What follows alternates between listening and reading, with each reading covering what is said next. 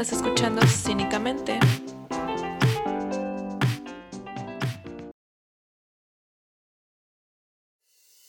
Esta noche en Cínicamente, la desinformación que cura. Hola, sean bienvenidos a Cínicamente. Yo soy Paulina. Bienvenido a este podcast donde hablamos de cultura pop y un poco de empoderamiento y eventualmente me convertirán en una doctora corazón. ¿Cómo va a suceder esto? Bueno, pueden comenzar siguiéndome en Instagram, cínicamente P, donde ustedes pueden dejar sus preguntas. De hecho, la semana pasada hice una pregunta así como de, ay amigos, díganme de qué hacer mi podcast, porque ¿qué creen? Se me acabó la creatividad con esta cuarentena que me está matando. Y me hicieron dos excelentes propuestas. Y voy a hablar un poco sin detalles al respecto, sin investigación, sin guion, sobre los temas, sobre las preguntas que me hicieron. O temas que me sugirieron. Como habrán leído, el título es La sana desinformación. ¿Por qué este título? Bueno, porque me sentía creativa, ¿ok? O sea, esa es la única razón. Dije, oh my god, la sana distancia. Oh my god, vivimos en una sociedad desinformada. Wow, qué creativa soy. Aplausos, por favor. ¿Qué es desinformación? Porque a pesar de que no quiero prepararme y, quiero venir y, o sea, tirar el chisme, quiero hablar de la desinformación. De acuerdo al diccionario de Google, desinformación es tanto la falta de información como la información errónea que se da generalmente de manera intencionada.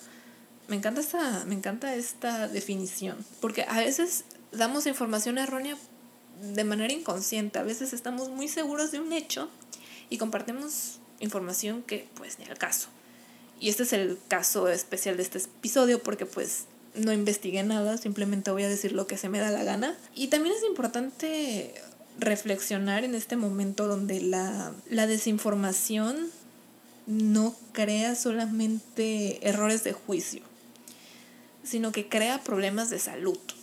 O sea, realmente ya es un problema de salud pública eh, la, la, desinformación que estamos viviendo justamente en estos momentos. Y porque es importante este, buscar la información, corroborarla. Hay muchísimas maneras de hacerlo. la más fácil es como la fuente. Si la fuente es el de forma, es porque estás creyendo que es real. Y segundo, pues, la fuente, simplemente. Hay o sea, los periódicos usualmente no te van a compartir información errónea, pero suele pasar. Digo, el subsecretario de salud nos desinforma, pero bueno, ese es un tema completamente debatible del que no voy a hablar porque no he visto las conferencias diarias. Es importante realmente, repitiéndome, estar conscientes de la desinformación. ¿Por qué? Porque vivimos una, en una sociedad hiperconectada donde tenemos información a la mano, o sea, tenemos una cantidad angustiante de información. O sea, que ya llega al punto de, oh my god, cuánta información hay en el mundo. Prácticamente tenemos todo el conocimiento de la humanidad en nuestras manos y eso crea angustia y también da la sensación de que estamos informados. Vemos tweets de personas que se creen doctores en opinología, que pueden decir cualquier cosa. Yo incluso puedo decir cualquier cosa y por eso, antes de meterme en los temas de los que les quiero hablar hoy, quiero recordarles que por favor no se queden con mi información, investiguen. Si tienen alguna duda, si hay algo que les menciono y les gusta y dicen, oh, esto, por favor no vayan por la vida dando la información que les comparto, así como de, por favor, quiéranse un poquito, corroboren la información que van a, a decir. Es algo que a mí me gusta hacer en lo personal. A mí si no estoy segura de algo, no me gusta decirlo. Y si no estoy segura, digo, me parece, no estoy segura, por favor, corrobóralo si, si gustas, pero eso es lo que yo creo. Tengo la idea de, de que esto es así, pero puede ser que no, ¿eh? Puede que tú tengas razón y yo me esté confundiendo. Yo soy muy así. O sea, a mí realmente el tema de la desinformación me preocupa. No es algo que yo me tome a la ligera. Y realmente por eso trato de, de mis episodios investigarlos mucho. A diferencia de otras personas que pues realmente crean contenido en internet, ganan dinero de la creación de contenido y no se dedican a corroborar lo que dicen. A mí un caso que realmente me causa ansiedad, o sea, de verdad me causa ansiedad porque te van por la vida diciéndote cosas como que lengua e idioma no son la misma cosa, que puede tener una diferencia muy, eh, muy puntual, porque al final de cuentas eh, blanco y claro no es lo mismo, pero generalmente lengua e idioma son sinónimos. Y que una persona que además haya estudiado literatura vaya por la vida diciendo que lengua e idioma son cosas diferentes, refiriéndose a que una es dialecto, porque realmente ella se confundió, pues. O sea, es normal, a todos nos pasa. Obviamente hay veces que yo digo que, no, no sé, cualquier cosa, ¿no? Que la montaña más grande del mundo es el Monte Everest y no lo he comprobado. Suele suceder. Por eso es importante la, la definición de, de Google que dice generalmente de manera intencionada. No siempre uno desinforma de manera, o sea, con la intención de desinformar, que sí pasa, ¿eh? Por eso tengan muchísimo cuidado con lo que consumen y siempre cuestionenlo. Que esa es la filosofía de este podcast, cuestionarse todo. Una de las preguntas que me hicieron bueno, sí, esa sí fue pregunta. Fue directamente cómo llevar bien la cuarentena. Bueno, la verdad es que no lo sé porque yo la llevo fatal. Pero digamos que la llevo bien. Yo creo que cada quien lleva su cuarentena de la manera que mejor le parece y que no hay que comparar cómo llevas tú la cuarentena a cómo la lleva fulanita. Porque si no te vas a deprimir, porque quizás fulanita está acompañada de su pareja y tú así, tú estás sola, y dices, mierda, fulanita tiene a su pareja, a su, a, su, a sotanito, y pues a mí me gustaría, ¿no? O mira, fulanita de tal hizo un pastel súper bonito, o, o Juanita, ya ves, este, hizo la, la nueva Mona Lisa, ¿no? Creo que lo primero que uno tiene que saber para pasar bien la cuarentena es decir, yo estoy pasando la cuarentena de la mejor manera que yo sé que la puedo pasar. Ese es el secreto. No te compares con nadie más. ¿Cómo la lleva fulanito? No, no se trata de eso. Un tip que sí puedo dar es que hagas cosas. No es por menospreciar a los que no hacen nada, digo, no hacer nada es hacer algo, incluso, ¿no? Haz cosas que te gusten algo que puede servirte muchísimo es enumerar las cosas que, te hacen feliz. Por ejemplo, una de las cosas que me hacen feliz en la vida es escuchar los ruiditos de hada, de mi perrita. Hace... Y yo así de muero de amor, es como de, qué bonito. Luego cuando se acuesta suspira y es como de, oh my god, qué bonito. Entonces puedes hacer una lista de las cosas que te hacen feliz, que son las más tontas del mundo. Es como de, ay, el primer trago de Coca-Cola fría con este calor. ¿Sabes? Haz una lista de esas cositas. Y cuando hagas esa lista te vas a dar cuenta, wow, no he pasado tan mala cuarentena. Otra cosa que puedes hacer es una lista de cosas que quieras hacer durante el día.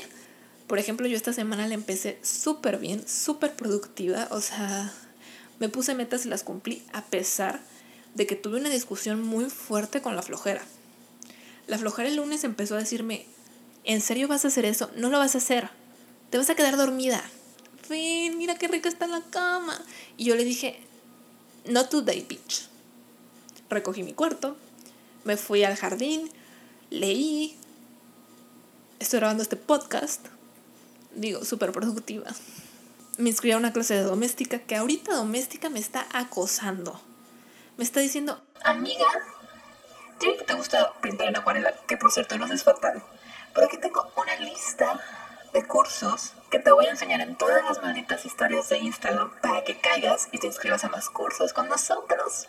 No soy fan de doméstica, pero es una buena opción para pasar bien la cuarentena, porque creo sinceramente que la mejor forma de no preocuparse de, de evitar la angustia, porque creo que a la angustia le podemos dar como una vuelta, así como de la angustia llega y te empieza a decir, eres fea, nunca vas a lograr nada, ya viste, Sotanita es más inteligente que tú. ya viste a Federico, es súper exitoso, a pesar de que no tiene talento. Y tú, que tienes talento, no haces nada. ¿Sabes? Entonces, ¿qué pasa? ¿Qué le dices a la ansiedad? Ansiedad, me encanta tu compañía, porque eres la única compañía que tengo. Pero, ¿qué crees? Hoy me voy a poner a leer. ¿Qué crees, ansiedad? Hoy voy a atender mi pinche cama. ¿Qué tienes que decir al respecto? Que no hago nada, pues mira, ya tendí mi cama.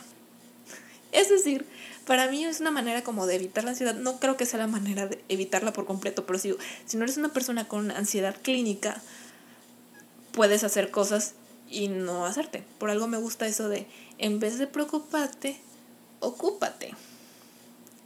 Recuerda que hay cosas que puedes cambiar y hay cosas que no puedes cambiar. Hay cosas que están en tu control, hay cosas que no están en tu control. Las que no están en tu control, deséchalas. Simplifica tu vida, minimalismo. Es que es que al final cuando uno da consejos de vida o de estilo de vida siempre son repetitivos, es como de el básico. Eh, ocúpate, cumple tus metas, porque aunque no lo crean, y esto ya lo he dicho muchas veces, el simple hecho de tender tu cama ya es algo que hiciste. Ya le ganaste una batalla a la flojera. Y además vas a, vas a llegar a tu cuarto y vas a decir, oh, tendí la cama. Qué productivo soy. Adiós. Un aplauso, por favor. Entonces, eso es lo que yo he estado haciendo para sobrellevar la cuarentena, porque aunque yo no soy una persona de salir a la calle, el hecho de que me obliguen y que la gente me esté juzgando si salgo o no a la calle, me crea, me crea ansiedad y me hace llevar muy mal esto. Aunque sé que ya hay personas que ya les están liberando la cuarentena y qué oso con que vayan a Sara, qué oso con que se peleen afuera de Ross. O sea, qué onda con la gente y su consumismo brutal. Es que me sorprende. Realmente cada día pierdo un poco más la fe en la humanidad. Es como de, oh my god, hoy tengo fe en la humanidad. Y pasa un evento así y digo, ¿Es en serio? O sea, lo más importante para ti es comprar. Wow. Mm, con esto quiero aclarar que no los juzgo. La verdad, seguramente yo también iría a Sara. Digo, no. La verdad, no lo haría. Yo creo que lo primero que haría yo cuando acabe la cuarentena es ir al cine. Y me imagino que cuando abra el cine oficialmente, pues ya va a ser un momento menos probable de contagiarse. Entonces, no va a ser tan peligroso. Por eso es como que la actividad que más extraño es ir al cine. No sé, tiene muchísimo tiempo que no, que no voy al cine. Me da, ya me empezó a dar nostalgia. Hablando de cine, otra cosa que ustedes me comentaron y que les gustó la idea fue de hablar sobre. ¿Qué era? Sobre las directoras de cine. Y recalcaban con que la importancia. Me dijeron, me aconsejaron deberías hablar de... Deberías hablar de la importancia de la mujer como directoras en el cine. De, esto yo entiendo a qué se refieren. Es decir, hemos vivido una invisibilización de, de la mujer en todos los ámbitos habidos y por haber. Tenemos una competencia perdida con los hombres en el sentido de de que cuántos psicólogos han tenido teorías exitosas, cuántos, cuántas mujeres tienen negocios exitosos, cuántas mujeres hay en las presidencias al poder, ¿no? Llevamos una competencia muy perdida porque hemos, durante siglos, éramos un simple adorno para los hombres, o sea, éramos un accesorio para los hombres durante muchos años. Y como tal importancia de la mujer yo creo que es evidente. Simplemente somos personas y, tenemos derecho a, a realizarnos como personas, como mujeres. Y me gustó que recalcara la importancia en el cine. ¿Por qué? Porque el cine yo creo que es de los ámbitos que de una manera extraña está dominado por hombres. Y digo de una manera extraña porque si nos, ponemos, si nos ponemos a pensar, si estudias ciencias de la comunicación, va a haber muchísimas mujeres y pocos hombres. Que no quiere decir que porque, porque no quiere decir que porque estudias ciencias de la comunicación ya vas a ser cineasta. nada que ver. Pero digamos en ese aspecto hay más mujeres. Y en el cine es un mundo de hombres. Y es raro, porque al final de cuentas los ámbitos artísticos también están llenos de mujeres y sin embargo los hombres son los que sobresalen. Es como de... Hay un chingo de mujeres en artes plásticas que, que no lo puedo comprobar, pero digamos que es algo que uno digo. Por eso se llama la sana desinformación. Y solamente conocemos pintores hombres, o sea, realmente cuántas pintoras conocemos. Frida Kahlo y... Y ya. Esto no lo digo porque no haya más, no, no haya, este, ¿cómo se dice? Mujeres pintoras célebres. Sé que hay muchas más, no las voy a mencionar aquí porque realmente Frida Kahlo es la primera que se me viene a la mente. ¿Y cuántos pintores conocemos? No realmente puedo mencionar cinco, ¿no? Leonardo da Vinci, Vincent Van Gogh, Monet, Dalí y otro más Picasso. Y solamente se me viene a la mente Frida Kahlo como pintora. Y sin embargo, yo creo que las mujeres tienden más a estas carreras artísticas, más a estas carreras de humanidades, por así decirlo. Entonces es muy curioso de que siga siendo un campo de hombres. Incluso, ¿cuántas autoras conocemos? Gracias a Dios conocemos un montón y realmente creo que es por la chiclit que no la critico, yo la leo. Creo que es una buena manera de, de romper el bloqueo lector. Y por ejemplo, también las comedias románticas son excelentes para pasar bien la cuarentena. Pero realmente son muy pocas mujeres que, que pues han sobresalido en la vida. Entonces hay un debate, yo creo que no tan reciente, sobre de visibilizar a la mujer. Y en el cine especialmente podemos hacer un ejemplo clarísimo. Solamente han nominado a cinco mujeres al Oscar. Aclaración, a la categoría de mejor dirección. Si acaso ha ganado, han ganado dos. Yo solamente conozco a Catherine Villelo que ganó. Y hay algo más curioso. Otra parte súper curiosa. Que si nos ponemos a pensar, hay muy pocas películas que visibilicen a la mujer.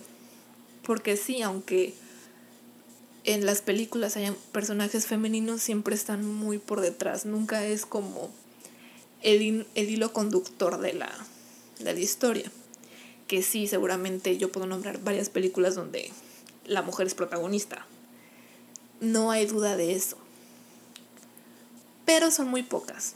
O sea, si hacemos un, un compendio de las películas o las películas que han marcado la historia del cine, seguramente tres serán así, y eso porque hay grandes directoras feministas.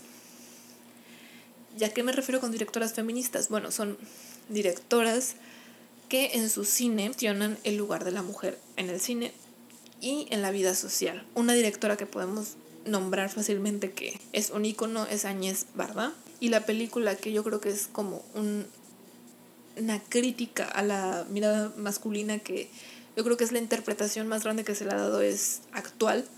La de Celine la del retrato de una mujer en llamas. Realmente son películas que se cuestionan cosas de mujeres. Ahora, que las directoras tengan que hacer películas de mujeres no necesariamente, no están obligadas. Y de hecho es un estereotipo dañino para las mujeres que sueñan con ser realizadoras yo creo que pueden hacer películas de lo que sea. Un ejemplo es la directora de American Psycho. O sea, hizo la de American Psycho. Yo cuando me enteré, casi pido perdón a las feministas. No porque no me considere feminista, simplemente como que yo tengo ciertas reticencias con algunos discursos feministas. Y uno de esos es el techo de cristal. A mí se me hace como lo más falso del mundo porque yo estuve en una carrera donde había más mujeres que hombres. Que esto no quiere decir que, que digan mentiras, simplemente en mi experiencia nunca ha sido el hecho de ser mujer un impedimento para luchar por mis sueños, aunque no he luchado por mis sueños, pero digamos que a la hora de elegir mi carrera, Que también es cierto que, bueno, mi carrera no se sale de los roles de género exactamente. Nunca fue un impedimento, ¿no? Así como que, ay, soy mujer. Nunca lo, lo vi así, ¿no? Pero eso sí me hizo como cuestionarme, ¿no? O sea, todos estos pensamientos que tenía de antes y decir, wow, o sea, tienen razón. No están locas. Sí es importante visibilizar a las mujeres en lugares donde pues no tienen voz. No hay que silenciarlas más. No se trata de privilegiar. No se trata de cumplir una cuota, como en algunas series de Netflix que de verdad parece que están cumpliendo una cuota de feminismo que es como de no puede ser posible. Porque no se ve orgánico. Ese es mi problema con la corrección política. No parece orgánica. Yo no estoy, por ejemplo, yo no estoy en contra de que haya inclusión siempre y cuando sea orgánica. Un ejemplo que también es una recomendación y la meto de una vez es la serie de Valeria. Es una serie basada de un, de un, libro chiclit y resulta que son cuatro amigas. Una de las amigas es lesbiana. ¿Qué pasa? En el libro no es lesbiana la amiga. Yo como no leí el libro no me produce problema que, que lo sea, no me parece orgánico, no me causa conflicto que tenga una amiga lesbiana. Ahí la inclusión me parece orgánica. Pero ¿qué pasa si tú vas a hacer una serie basada o si basada en un evento histórico? Y resulta que la familia es burguesa y la protagonista es una chica afroamericana. Para mí eso no es orgánico. Si tú al principio de la serie me dices, mira, es completamente anacrónica, es completamente ficticia, ok, me parece ya un argumento válido para que yo lo acepte. Yo en